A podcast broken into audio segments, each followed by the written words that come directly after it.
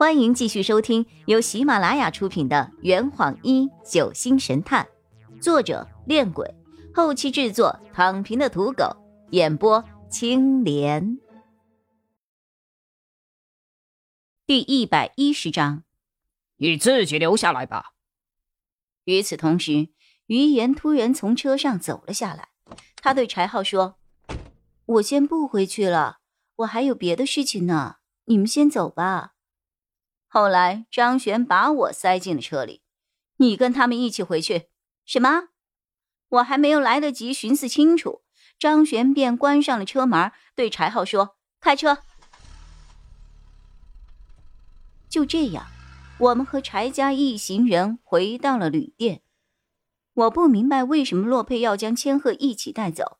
现在余言也不在，虽说翟村长的伤并无大碍。但毕竟还处于昏迷之中啊，留个医务人员在身边总是要好一些的。天空不适时的响起了几声闷雷，随即瓢泼大雨滚滚而来。难怪今天这么闷热，原来是酝酿一场大雨啊！柴静透过窗户看着屋外的大雨，忧心着。倩倩最怕打雷了，柴露安慰着她：“大姐，别担心，唐警官在家里会好好照顾她的。”哎，柴浩叹了一口气：“下这么大的雨，也不知道佳敏和小秀现在怎么样了。他们母子俩，你没有留下来吗？”“哎呀，劝不住啊！但愿他们吉人自有天相吧。”走廊上突然传来了厚重的脚步声，我出于好奇走过去看看，只见曹大爷领着浑身湿透的柴玉，急匆匆地朝我这边走来。柴玉的身上还背着好像已经睡着了的李管家。柴玉走进我们的房间后，立刻将湿漉漉的李管家放在床上。哎，袁小姐和于法医呢？还没回来吗？啊？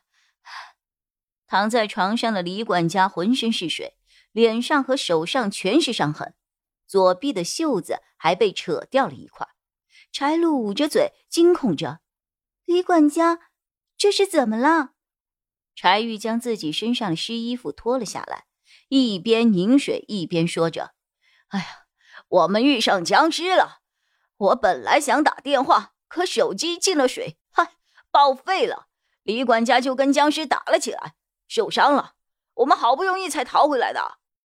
说罢，他立刻拿起了桌上的车钥匙，跑出了房间。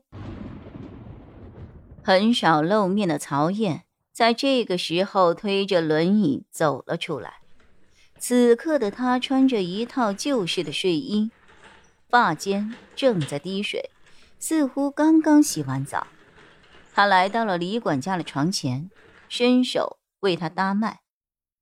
伤的不重，脉搏还算有力，不过赶紧帮他把湿掉的衣服换下来，不然明天肯定感冒。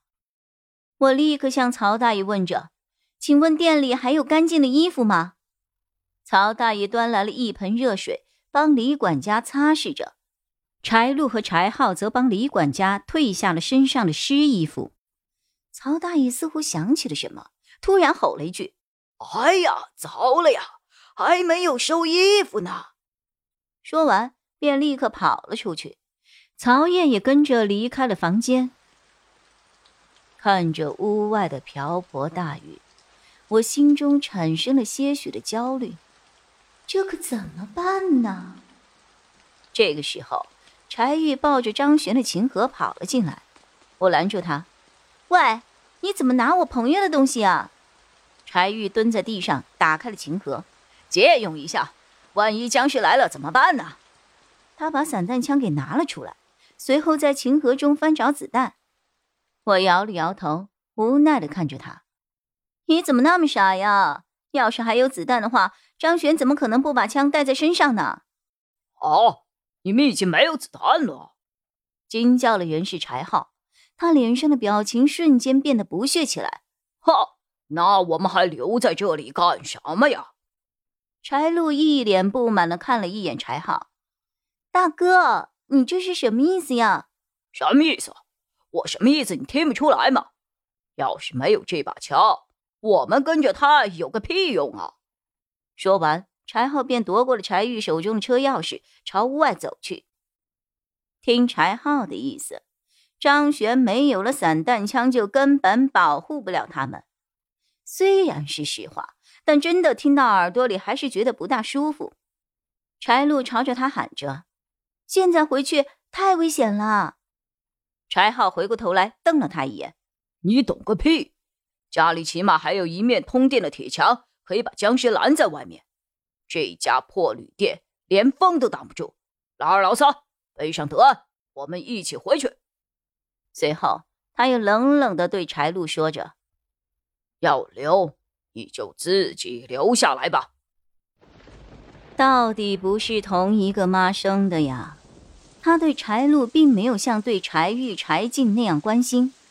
最后，柴路还是低着头跟柴浩他们一起走了出去。他们执意要走，我也拦不住他们呀。走之前，我把张璇的散弹枪从柴玉的手里抢了回来，这是我朋友的东西。不过。这把枪是真的重啊！张璇能够拿着它到处跑，简直是一个奇迹啊！